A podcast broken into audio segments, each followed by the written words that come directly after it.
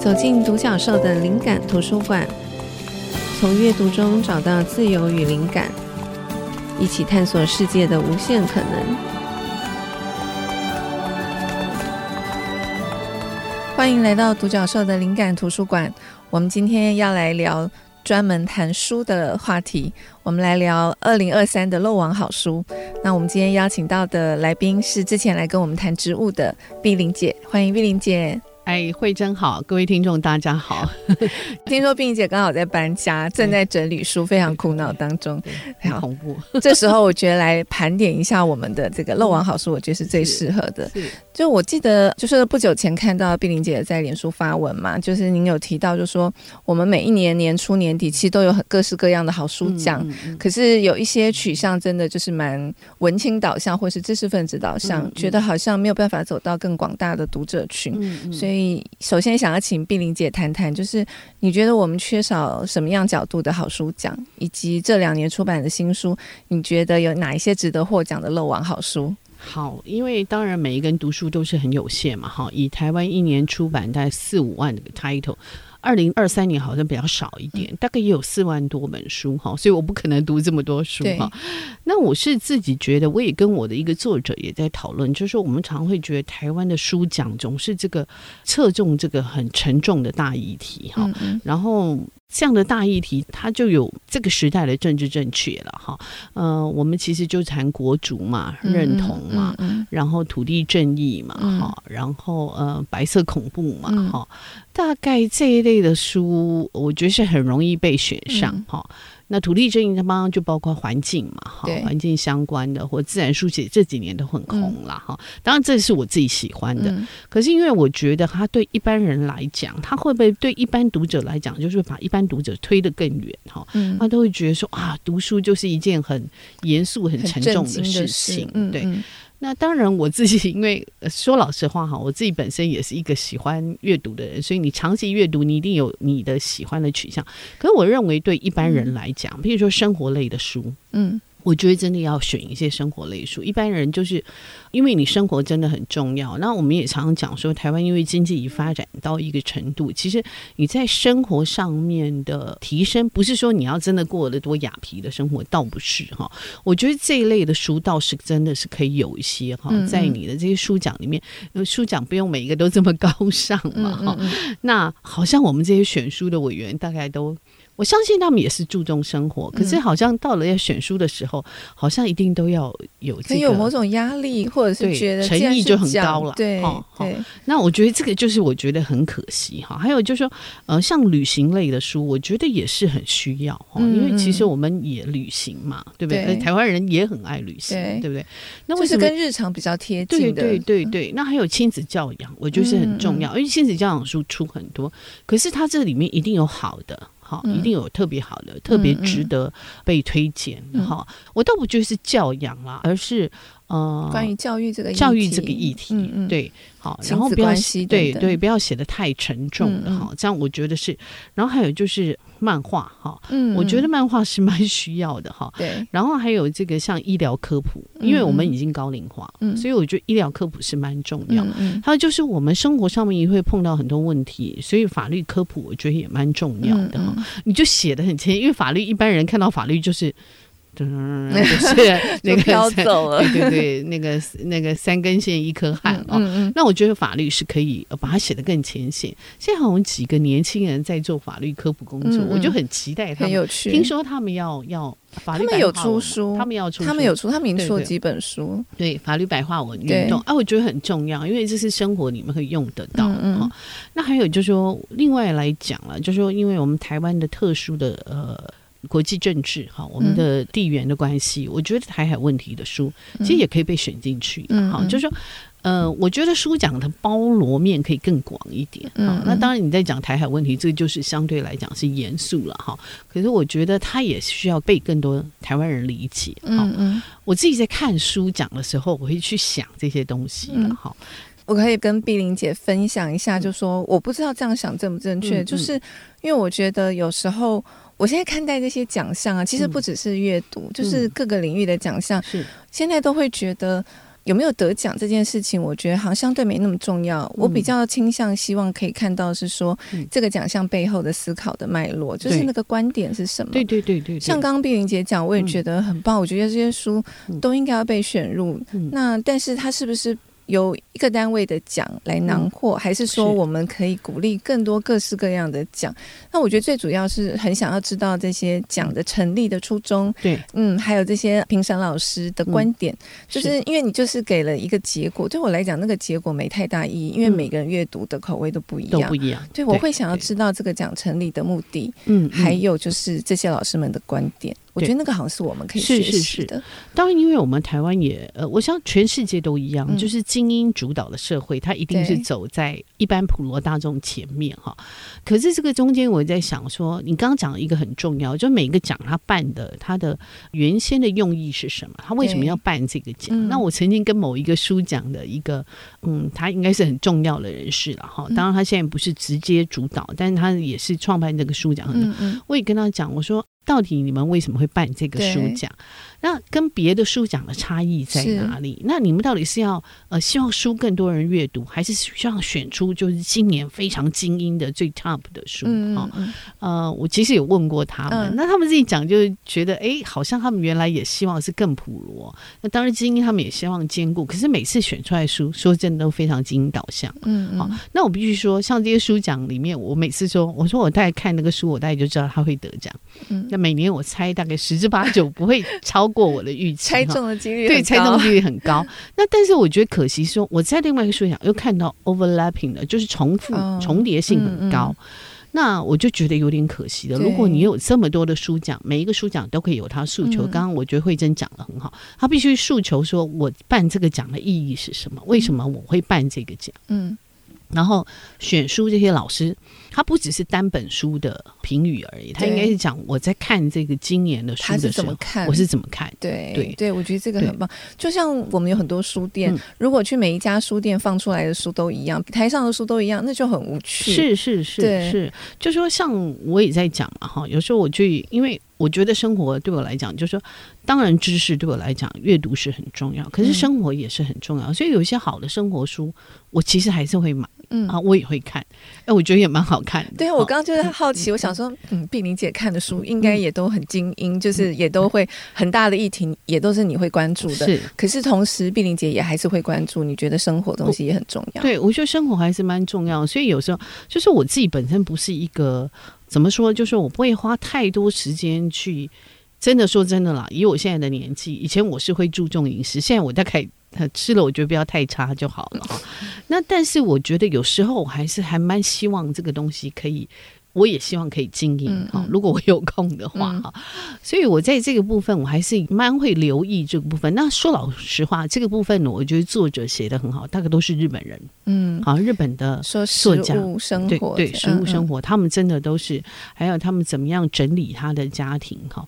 我觉得他们都是做的很好，说真的，嗯嗯嗯，所以你读起来你就有一种散文感哈，又有一种很实用的感觉。哎、嗯，碧丽姐讲这个，我就突然想到，嗯、我觉得如果那个奖可以拓展，嗯，我们看一个东西的观点或者视野，嗯、我就觉得这件事情就蛮有意义的。是是是，就说有一些东西，我们透过书去传达，嗯嗯、就也许平常我们可能大部分人没有注意到，嗯、可是这个跟每个人的生活是很有关系的。是，是，是，是，我们可以。透过这个书讲去跟大家沟通这件事情，嗯、那我就觉得这个讲蛮有意义。对，因为我觉得阅读不是只有阅读书，阅、嗯、读生活里面每一个角落的东西。嗯、我今天才跟我一个作者讲，我在邀他写一篇稿子，我就说你就写那个生活里面边边角角了，别人没有注意到环境里面的。嗯、他说嗯。这个讲起来哦，我说是阅读，从来我不认为就是只是阅读文字、阅读书、阅读图像，而是阅读你生活里面一个角落，每一个东西你可以去关注的。对，我觉得这个是蛮重要的，因为你才会对你的生活有感嘛，你在对你环境有感嘛。嗯嗯，否则你垃圾随便丢，你什么东西脏兮兮跟我都没关系，对不对？因为你从来不关心这些东西，不阅读这些东西。嗯嗯，对。而且从那个最生活、最细微的，刚刚碧丽姐讲的那种，可能不经意的角落，说不定会最引起共感的。是是是，那这那种书写其实反而是困难的。对，我觉得那很不容易，因为那可能会琐碎，对，写不好就琐碎。对，哦，你要有观点去书写，然后又有趣又好玩。好，我觉得那个书写更难。嗯、对，所以如果可以发掘到像这样的书，嗯、一个很小的题目，或者说看起来很平凡的题目，嗯、可是他真的写的很好，对、嗯，打动人，嗯、这样子的书，我们也会觉得，哎，也应该要给他一个一个声量。嗯、讲到这个，我就一直想提一本书哈，可是他当年什么奖都没有得哈。有一本书叫《小吃碗上外太空》，我一直很喜欢这本书，嗯、它是包子义写啊，没有台湾的作者包子义、哦、他写的散文，可是这本书是那一年任何奖都没有出现，为什么？嗯，那他其实很有趣。他刚开始，他的文笔本来就很好哈。包子本来自己写诗嘛哈。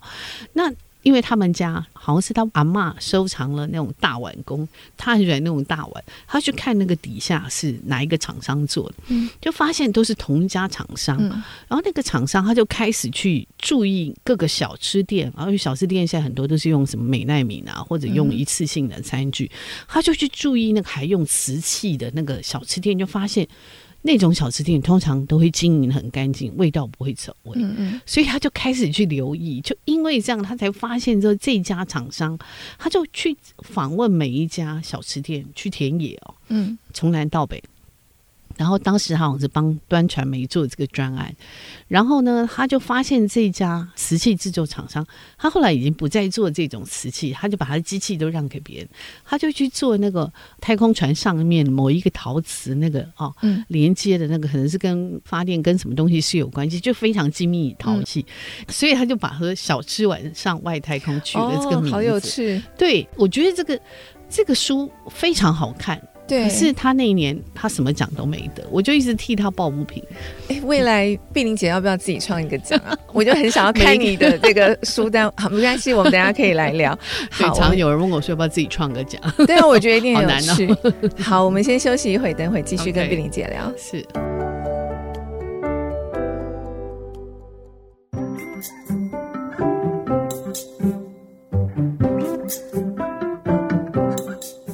欢迎回到独角兽的灵感图书馆。我们今天要来聊二零二三的漏网好书，邀请到的来宾是古碧玲。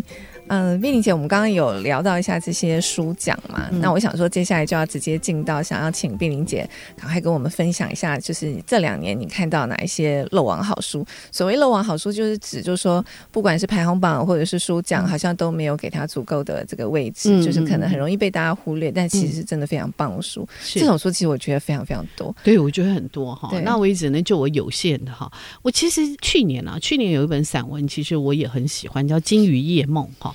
他是林微晨写的，那微晨我觉得他写的散文是写的非常好，而且我觉得她是很城市女性哈。嗯、我其实那个时候如果说，我觉得说如果你要拍台北女性哈，比如说像《台北女子图鉴》，嗯、我就应该用她的书来为本来拍。哦、就如果说江娥写的是台南的女性，对，那我觉得她是写的非常典型台北女性，就是。台北女性，因为我们在一个生活空间尺度比较小的地方，就是我们个人，所以我们很多时候我们是往外发展，所以我们很多是靠物，嗯，嗯，在我们的生活里面找到位置。对，那它每一个物，它都可以写得非常好，嗯，那个物连接到背后的那个精神状态，嗯，但是文字又是娓娓道来哈，而且我觉得它那个很透明感。嗯，他的文字是非常透明感，又不是很艰难的文字。嗯嗯，那我觉得他在所有的书奖，他都没有被看见，嗯、我是觉得有点可惜。很可惜。好我可以问一下佩玲姐，大概都是什么时候看散文？你有、欸？其实我什么？我跟你讲，我的那个搬家的时候，我才发现我那个床头柜上面的那个书堆的跟我床头柜一样高，所以就是我就是一个贪心的读者哈，嗯、我就是同时。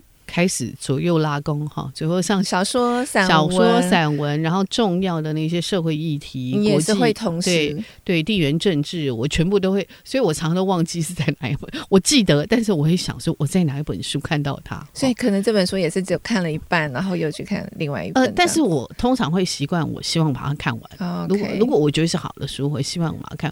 所以有时候一本书，譬如说这本书我喜欢，但也许它是。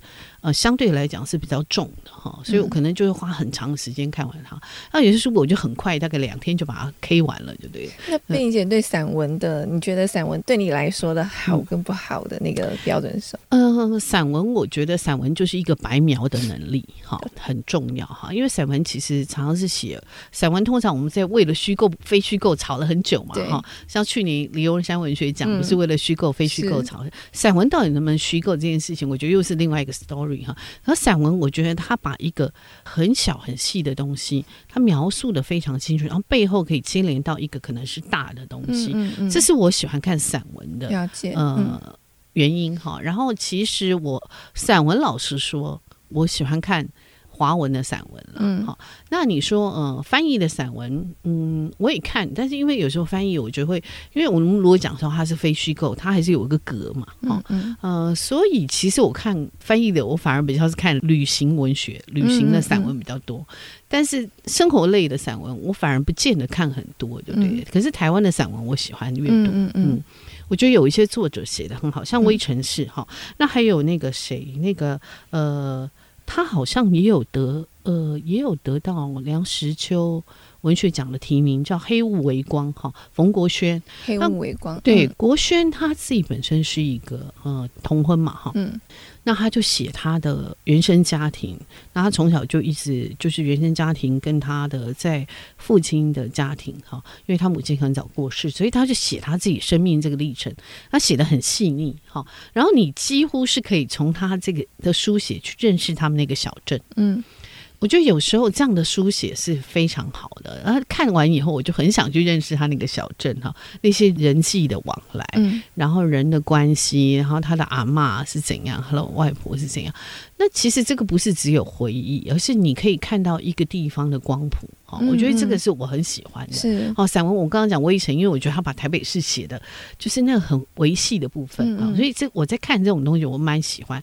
然后还有一本是香港的那个《饮食魔幻录》哈，我超喜欢这本的。他是作者是杜杜，他是香港的散文家。嗯，那他写的这个《饮食魔幻录》，我觉得。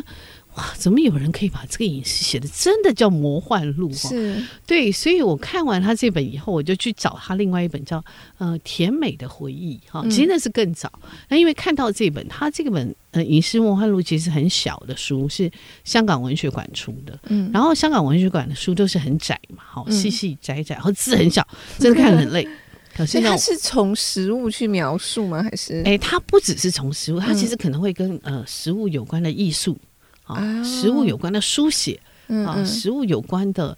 呃，各种创作他会去写它。所以所谓魔幻是说他会真实跟虚构交杂吗？还是是他的写作方？呃，我觉得是他在从饮食里面看到很多特别，他会自己会观察到很多有趣的东西哈，嗯。然后有一些，譬如说有些著作是把那个饮食画的很奇怪，嗯，哦，他也去写这个东西，然后就写的非常的啊，反正看完你就觉得哦，那本书是我去年看到，我觉得说哇，怎么可以有人把散文写成这样？而且很短，写、嗯、的太厉害了哈！啊、哦，好想看、哦，好想看哈！然后想想，而且很贵，这本书小小的一本，是繁体字吗？繁体字，因为香港也用繁体字，那、嗯、大概好像五百多块钱，很小一本，嗯、但是真的很好看。嗯，然后这是我去年看过，我觉得哇，真的是有人这么厉害，看了我真的是真的叹为观止哈、嗯。然后像有一本呃叫《编织圣草》，我其实很喜欢编织圣草，啊、我也喜欢，但他也没有。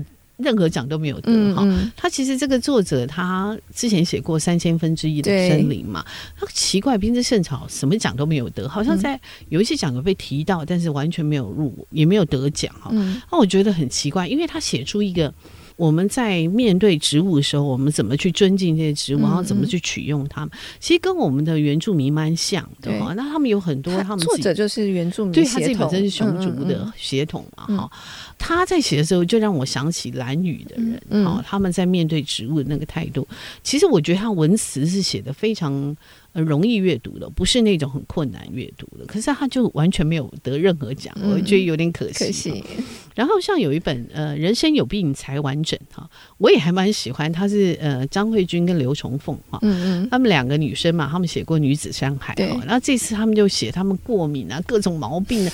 那我觉得人就是这样，我从小到大也是过敏啊，然后被各种病辖制哈。可是人好像不可能完好嘛，哈、嗯。嗯，所以真的你面对这些病的时候，有时候你这边挨，别人不觉得你有病嘛，哈，你看起来很完完整，很完好啊，而、嗯、你怎么每天为了一个东西那边挨挨？那可是你自己面对那个，你才知道说你要克服那个病，譬如说过敏这件事情，对，那你每天可能早上起来用一拖拉苦的卫生纸吗？只有你自己知道。对，好，所以我觉得那本书我也觉得也很可爱哈，嗯嗯啊，也没有任何的，嗯，好，好像没有入围任何奖项哈，嗯，嗯，嗯，然后。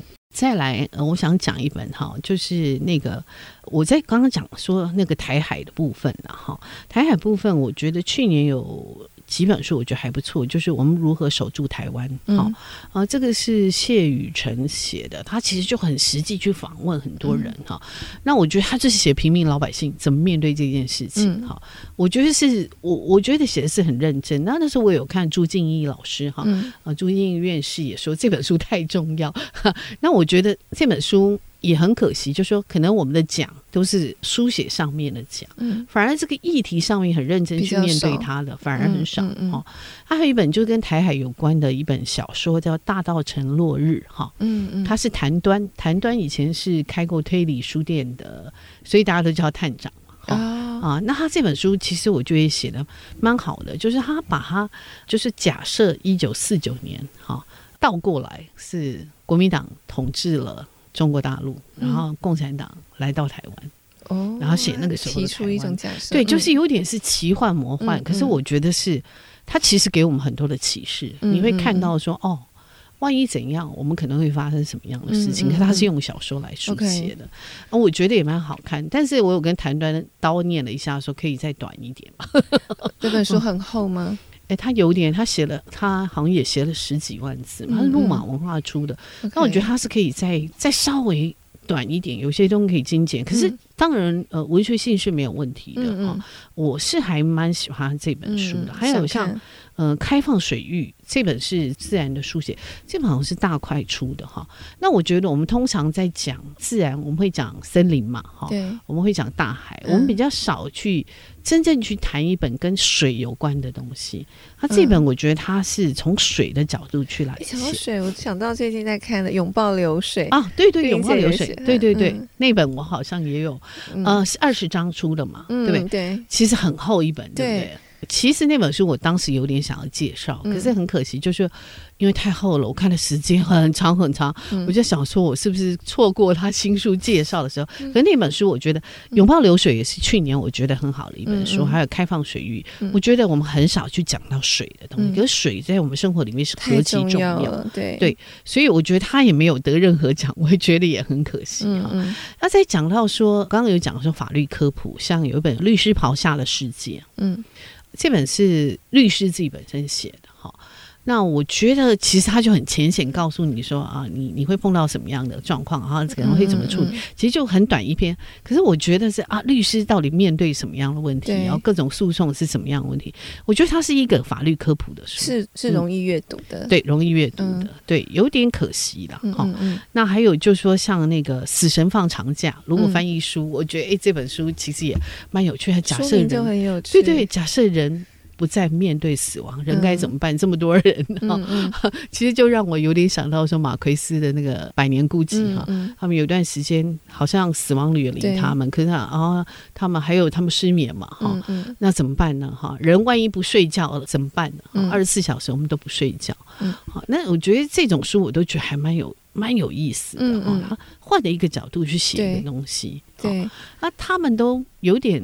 可惜啦，书写上面我觉得也是很强，嗯嗯，可是，在任何奖上面都没有看到他们。对啊，我觉得碧玲姐讲这些书都好有趣哦。对，嗯，那虽然没有得奖，但是很开心我们有机会可以聊这些书，对对，希望可以让更多读者知道他们。好，谢谢碧玲姐，那我们再休息一会。好。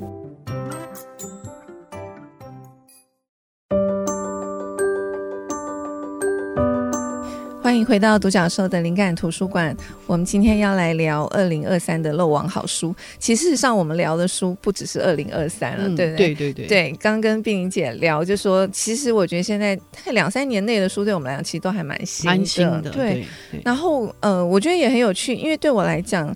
因为我之前就是有一个有一个活动的邀约，本来题目是定就是二零二四的阅读计划，嗯、那我就有一点不好意思说，嗯、因为我的阅读其实从来都没有什么计划。我我也是，然后我突然发现说，对我来讲，阅读很多时候其实是一种不期而遇。对对是是，绝对是。对，然后我又发现，譬如说我二零二三看的一些我觉得很棒的书，可能。一半以上都是很久以前出版的，啊、是是是，没有错。对对，对，所以我也好奇，想要问一下碧玲姐，就是过去这一年有没有哪一些书你读到你觉得很棒，可是是已经出版很久，然后才开始读？还有有没有是碧玲姐会想要一读再读的旧书呢？会哦，我等一下再补充一下，就是有一本书叫《风》哈，嗯，嗯，那这本书我觉得它叫《他们从哪里来》又。如何这么重要？它是《种子的胜利》那个作者哈，嗯呃，索尔汉森写的，我觉得很好看。嗯、呃，我我刚忘了讲，好，蜜蜂的蜂，因为蜂对我们非常重要。那其实蜜蜂在全世界一直在消失，可它又不是说那么完全去生态去书写它，它有一点点文学性哈。嗯嗯。当然，这个作者本身是一个科学背景了哈，可是我觉得这本书是很好看。好，那他也没被注意到。那你刚刚讲说。哎、欸，其实我常常都遇到很久很久以前出的书哈，嗯、像有一本书叫《香气采集者》，它大概是二零二二年出的。嗯嗯他其实在讲香水制造业，嗯，那香水制造业其实后面牵连到很广嘛，因为它是从植物出发嘛，所以它跟植物一定有关系。然后它跟时尚产业也有关系，那它可能我觉得跟一些还是有一些政治角力哈。所以这本书我也觉得是一本很妙的书。丽丽姐看的书范围也好广，我，我就是乱看。对，我跟你讲，你讲你没有阅读计划，我就是这样。所以我跟书。遇到的时候，我一拿开拿起来一看，觉得对、哦、我也是，我就觉得哎对，好蛮有趣的，欸、就会。对对对，我就看下去了哈。嗯、所以常常会不期而遇哈。那我很喜欢看日本的直木赏的书，为什么？因为我觉得哈，芥川对我来讲，有时候我觉得他们实在太沉重了。嗯嗯。那我觉得人生已经够辛苦了哈，所以我通常呃读小说，我觉得它就是一个。呃，认识人性一个非常重要的一个途径。很多人说要读心理学，我说不用了，你读小说就可以了哈。嗯、读小说就可以认知到人性哈，所以我很喜欢读小说。那小说里面我就发现几个，像那日本的那个原田武业，嗯，我非常喜欢他的东西，因为他就是本身是有呃，他是艺术背景，好，嗯、然后他就写了很多是艺术家、画家，然后他就模拟他们那个时代，譬如他就写了那个画布下的。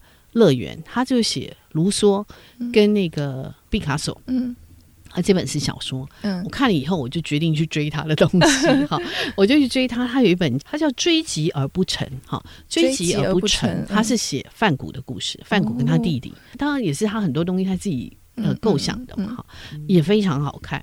然后呢，他写了啊，写了好几本，都是跟艺术有关的，哈。所以后来我都全部把它，所以他是一个很会写故事的。对对对，那他都是得直木奖哦哦。是后来我把他的小说全部把它找出来哈，就只要台湾。我也会这样，喜欢一个作者就想要收录他所有的。是是是是，然后他其实都很久以前出的，好，然后我朋友他们有读书会嘛，他们就看到我在脸书分享，他们就去买了这个画布下的乐园，然后把书全部扫光。他本来听说时报不要再重出，后来今年又，啊，去年又重出，好棒啊！我说好棒啊，因为我们把那个书扫光。他们发现有人买啊，那还有那个日本有一个小说家，我一直很喜欢梨木香布，我非常喜欢他的东西。那我也是不期而遇，是有一次我去一个咖啡馆，然后在等人，然后他们就放了一堆书，我就拿了一本《冬虫夏草》，这个封面我还蛮喜欢的，我就开始读，我觉得哇，这个好好看哦。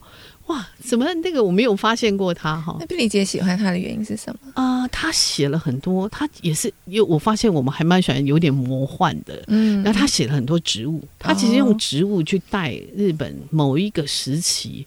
啊，日本又不是常会有很多呃神怪啊，哈，有一些动物的一些什么，譬如说呃河神啊，什么各种樱，什么呃樱花精啊，什么各种，那他就把它融在一起，那有点时代小说，可是又有很多植物，嗯，嗯哦，而且我觉得他写的真好，真好看，嗯、所以我就把他所有的小说哈，全部把它扫出来，连那个他写呃游记，我都把它扫出来、嗯，都没有失望吗？就是有时候我觉得有些作者是这样。啊有一两本好看，可是后来买其他又觉得，哎、欸，好像又还好。唯一有一本我觉得比较没有那么那么喜欢，他就是应该是前年出了《海幻》嘛，哈、哦，他叫《海幻》的作者。那还、嗯嗯嗯、有一本叫《春朽之书》，是不是？那本我就没有觉得那么好，嗯嗯、但其他的我都很喜欢。嗯、但他的书基本上都绝版了，哈、嗯，只有后来那个呃《冬虫夏草》跟《家守奇谈》，还有那个海幻《海幻》，然后跟这个对、这几本他有出，那其他的绝版，其实我是不买二手书，因为要找他的书，所以我就买二手书了，嗯，把他东西全部收集。连那个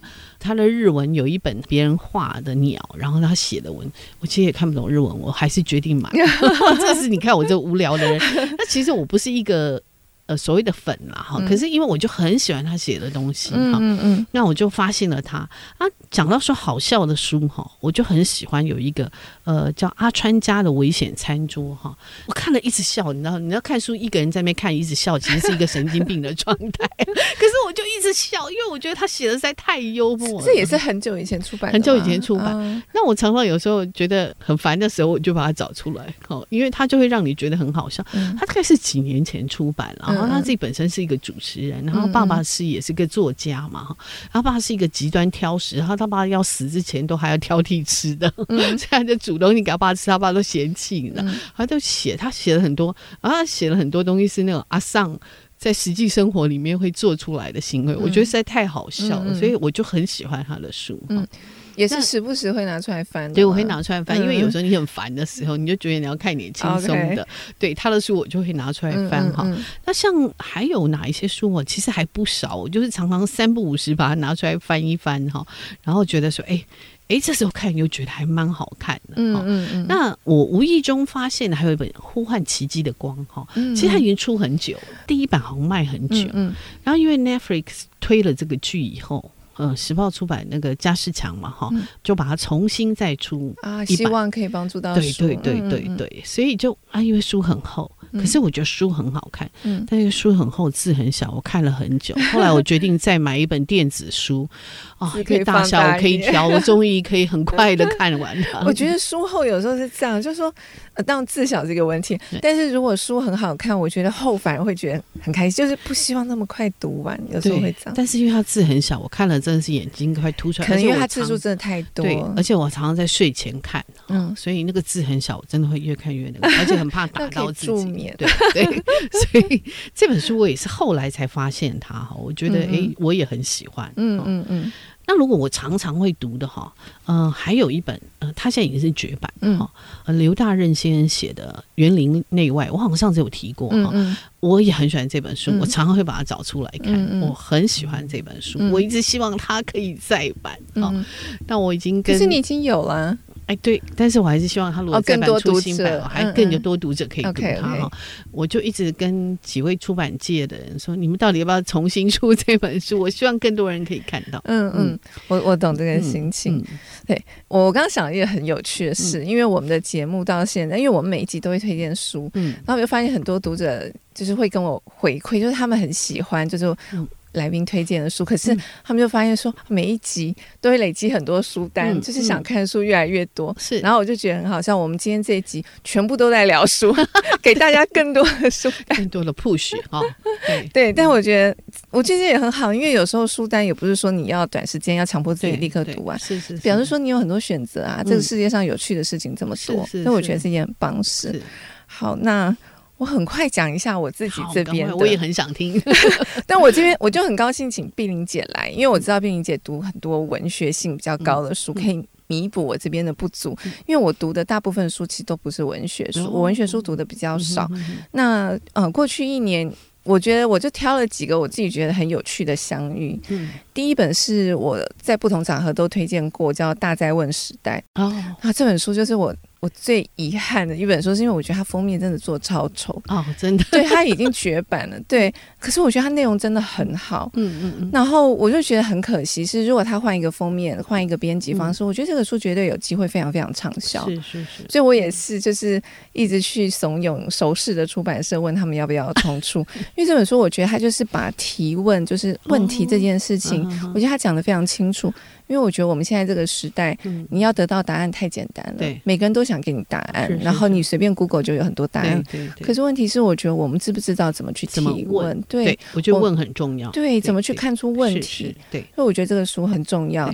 然后还有一些书是我本来不会读，嗯、可是可能因为某个书的作者，或者是我听了一场演讲，嗯、然后那个演讲者推荐我才发现，然后我觉得很棒。嗯，有一本是大块书的，叫做《动机单纯的力量》。哦，这本是我忘记我读。单纯力量。对，我读某一本书的时候，那个书的作者。推荐的，然后我看了以后，我也觉得，嗯、因为像这种比较商业的书，基本上我本来不太会看。我也是。可是我觉得这作者写的很好，所以也是后来我就跟大块合作推了他的其他的书。哦、OK，, okay 因为这本书我觉得很棒，是我很希望可以分享给所有人是。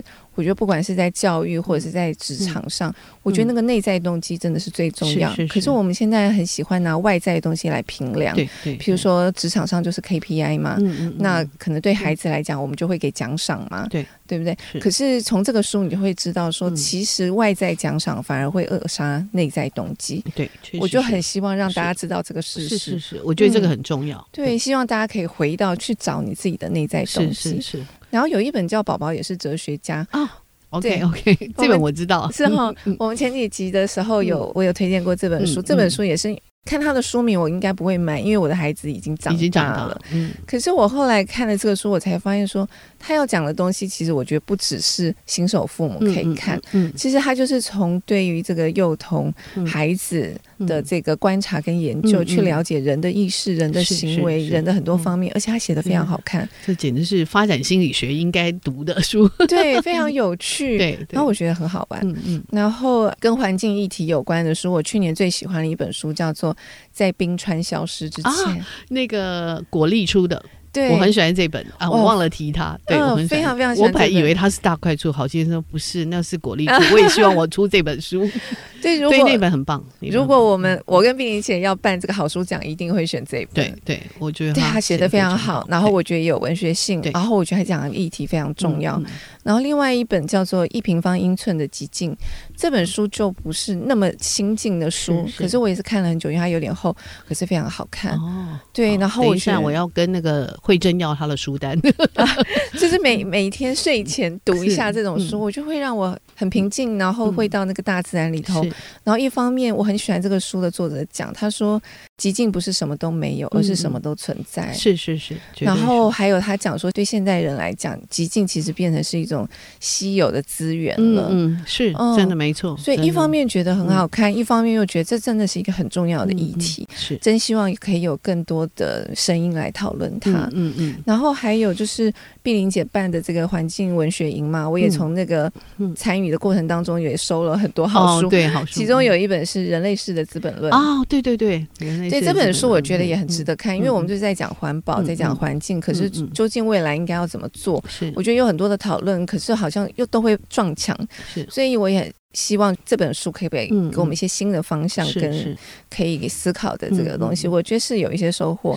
然后因为这个议题，我又看了那个刚好才是最好。嗯，我也很喜欢这本书。刚好才是对，它里面也举很多领域的例子，不管是开餐厅或者做出版，嗯嗯，然后或者是制造业，它都有讲，就是说现在未来这个时代不是要追求无尽的成长。对对对，他所以他说 GDP 啊什么那些都应该改变。对，所以他说刚好。好才是最好，然后他举了很多实例，所以他这个不是理论，很多人确实都这样做，而且他们很赚钱。哦。OK，所以我觉得这个书很棒啊，我觉得大家都应该参考啊，并不是无止境的成长，然后大家一起拖垮嘛，我们可以找到一条新的出路。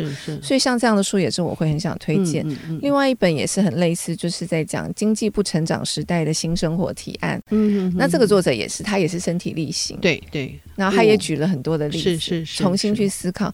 所以这是跟环境议题，我很想要推荐。嗯，然后最后一本是呃，因为独角兽我自己粉专，我每一年我自己会选一本年度之书，嗯、哼哼都是刚好可能就是在新旧年交替的时候，嗯、我刚好读到一本我觉得很棒的书。我第一年是推荐那个禅与摩托车维修的艺术啊，嗯，然后我今年想要推荐的是《五感之外的世界》。OK，可是因为我还没看完，嗯、我看到一半，可是我每一次看我都有一种。很畅快，然后好喜欢，然后又很好笑，因为这个作者很幽默，觉得这本书好好看。是我之前跟女儿来讲那个动物的那一集，很多的案例都是从这本书里面得到。所以虽然我还没有看完，但它应该会是我的独角兽年度之书。这样，对，所以大概是这样。然后。好，我 好像讲得太超时，我们还有最后一段，我们先休息一会，等会再回来聊。好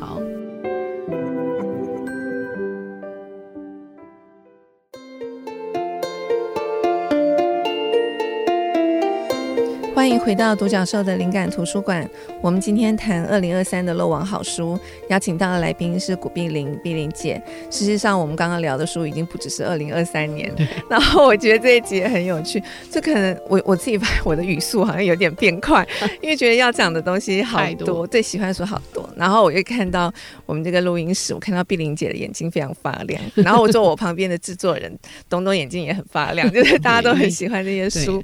那最后一段我。我想要请碧玲姐，就是分享一下，就是因为我觉得碧玲姐在这个环境书写的这个推广是不遗余力啦，每一年都会办环境文学营或是文学奖。对，呃，去年环境文学营，我有我有报名，我希望我每一场都可以参加，但时间上我没有办法每一每一场参加，不能怪你。对，但是我有看那个录影啊，对，我觉得那个。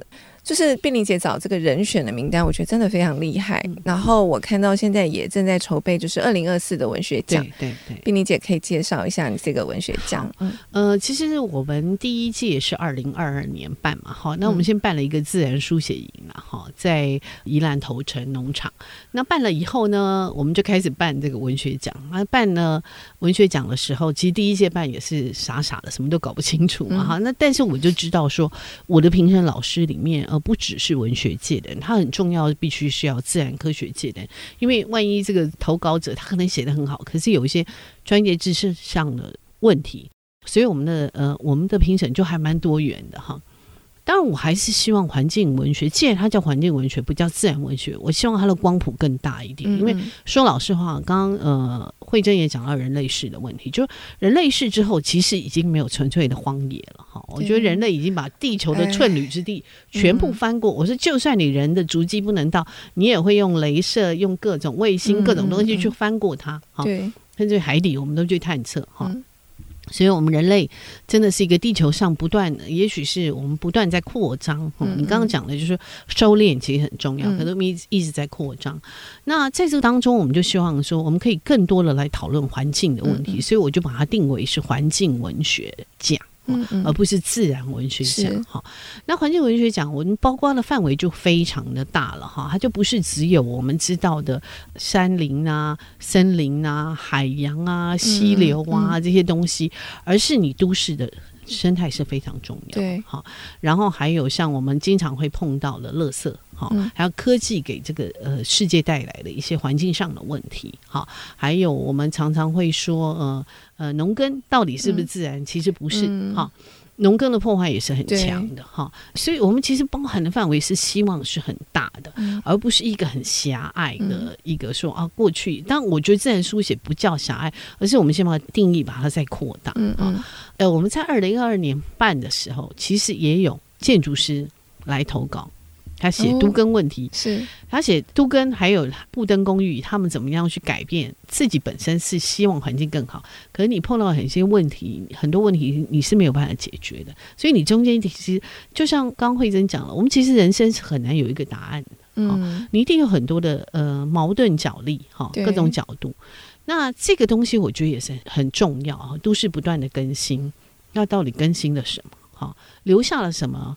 丢掉了什么？嗯嗯，哦，很多东西不是单一个答案就可以回答的哈。嗯嗯，那你刚刚也讲说，我们现在很难安静，噪音、声音，好对，我们常常讲五感嘛，声音也是一个我们在呃都市环境里面我们常常会碰到的，还有就是嗅觉，还有光害，对光害。那鼻子呢？那你各种怪味道。嗯那这个也是我们希望我们环境文学可以去讨论的东西，嗯嗯嗯、所以今年呢，所以它面向真的很广，是是面向是很广。嗯、那说饮食是不是跟环境有关？当然是，因为你所有种的东西、所有捕捞的东西、所有养殖的东西，绝对都跟环境有关，对不对？你说我今天做养殖业，我跟环境没有关系嘛？所以它其实包罗万象，对。但它当然跟纯粹的说我呃饮食书写那样又是不一样，它一定会牵涉到有环境背后的东西，所以它有一个更深的东西在后面。好、嗯，当然我们今年是已经开始征件了哈，嗯、那评审老师我大概也都找了哈，然后我们希望六月十五号可以截止。哈，嗯嗯，那就开始评审。那我们大概十月中以前，我们会办那个颁奖典礼。哦，所以听众朋友如果有兴趣投稿，现在还可以去了解一下这个办法。对，对，对，对，我们有半年可以书写哈。那另外就是说，哦，我们也希望这一次我们在颁奖之后，我们可以有个时间是评审老师可以跟这些得奖人。可以聊一下，沟通一下，就是为什么我会选你哈？啊，当时的考虑的理由什么？我觉得也许可以再进一步做一些事情。是，那明年我们就会，也许再会办这个环境书写的哈。啊，对，但是我要不要办九个月？我自己在考虑，可能这样我们真的会抓狂。这个真的是一个很庞大的计划，所以也许我把它缩在也许三个月吧。嗯，OK，了解。好，谢谢碧玲姐。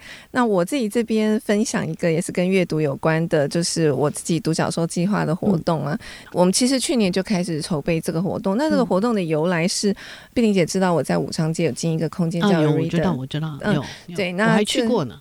因为是，因为那旁边有饮料跟那个咖喱，所以我常常去那边。是，那时候我就想说，这个书是谁选？后来终于看到，原来是你的。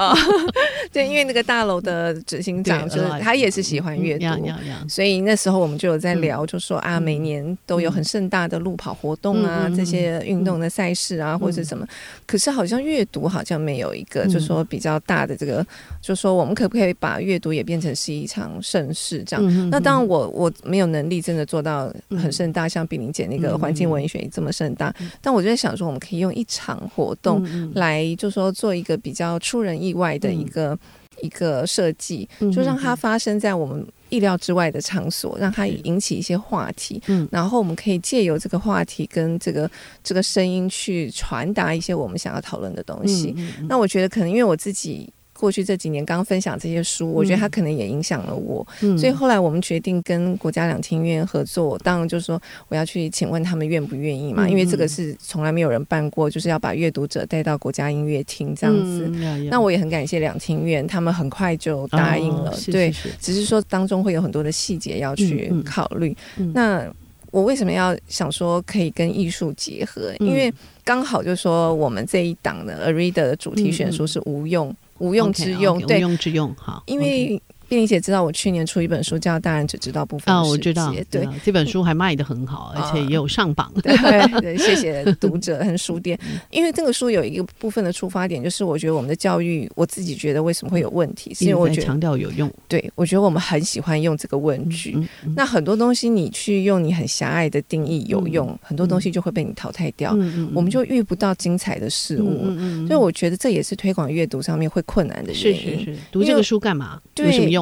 没错，这个就是太功利导向。嗯嗯、那艺术更是被很多人觉得，嗯，嗯，不参加也没关系啊，嗯嗯、不懂艺术也没关系，就是不参与艺术也不会怎么样，嗯、因为他又不会帮助我赚钱。是，是对，所以我就觉得艺术跟这种所谓读闲书、嗯、被认为是无用的东西的结合，我觉得我们刚好可以来谈无用之用这件事。嗯、然后又刚刚因为跟碧玲姐有谈到那个安静这件事，嗯，嗯我也觉得我们需要一个很。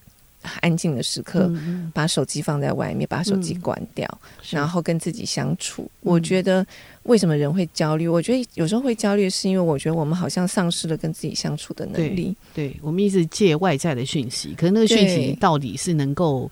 嗯，带给我们什么东西？我倒不是说有用没用啦，就那个讯息可以带给我们什么东西，其实都是我们可以在反思的。对，因为你可能你划手机或你可能当下你觉得你是放松，可是你发现你荧幕关掉，其实你你是很空虚，或者你会很焦虑。对，那我就觉得这件事情其实并没有真的帮你充电。是是。那我觉得真正要可以充电，是我们可以享受那个安静的时刻，可以跟自己相处。那我觉得这些东西跟阅读跟艺术结合起来，我们是可以更扩散去讨论这些事情。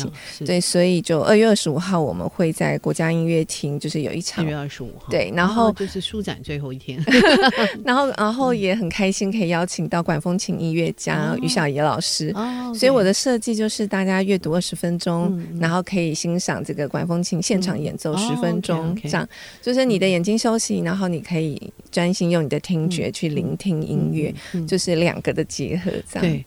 管风琴，我觉得是一个很特别的乐器，嗯、它很奇怪，它一奏起来，你整个人就会沉浸在那个环境里面，你就变得很肃穆的感觉，很奇怪，而且很容易听到管风琴的演奏会掉眼泪，我不知道为什么。真的，嗯，对，好希望可以邀请碧玲姐来。谢谢。所以我觉得，就说这个可能之前没有人办过，以后我觉得可能也不会有第二次了。就是它就是一个有趣的尝试。那希望大家可以带着你想要讨论的书，你可以来阅读。其实我觉得阅读虽然很安静，可是你借由阅读传递的东西是可以很有力量的。所以就是跟大家分享这个活动，因为。因为我们录音的时间是一月八号嘛，嗯、那等到各位听众有听到，嗯、那还有票的话，嗯、就是欢迎大家可以买票，然后来参与。对对对，然后，但最主要我觉得是希望大家可以借由这个活动，可以把我们喜欢的阅读这件事情，更好的、更多的推广给身边的人，这样子。嗯，好，OK，那今天好，今天再次谢谢碧玲姐来跟我们聊书。好，慧珍，谢谢，谢谢大家的收听，我们下次见，拜拜。拜。